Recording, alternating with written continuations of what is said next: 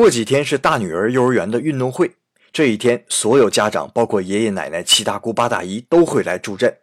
亲友团们在会场的中央或者四周支好帐篷，一边聚餐一边看孩子们比赛。运动会对孩子们来说是一年中最盛大的活动了，所以女儿的幼儿园这几天一直在练习。本来我以为这练习啊得是严肃的、认真的，孩子、老师都扒一层皮的。今天我去偷偷看了一眼，其实啊就是幼儿园的小型运动会，气氛相当轻松活泼，孩子们已经提前体会到了运动会的乐趣。和我一样偷看的几个家长一直在录像，我很好奇啊，运动会当天不是也能录吗？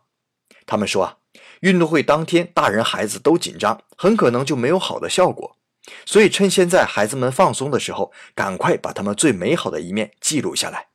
日本家长真细心呐！有。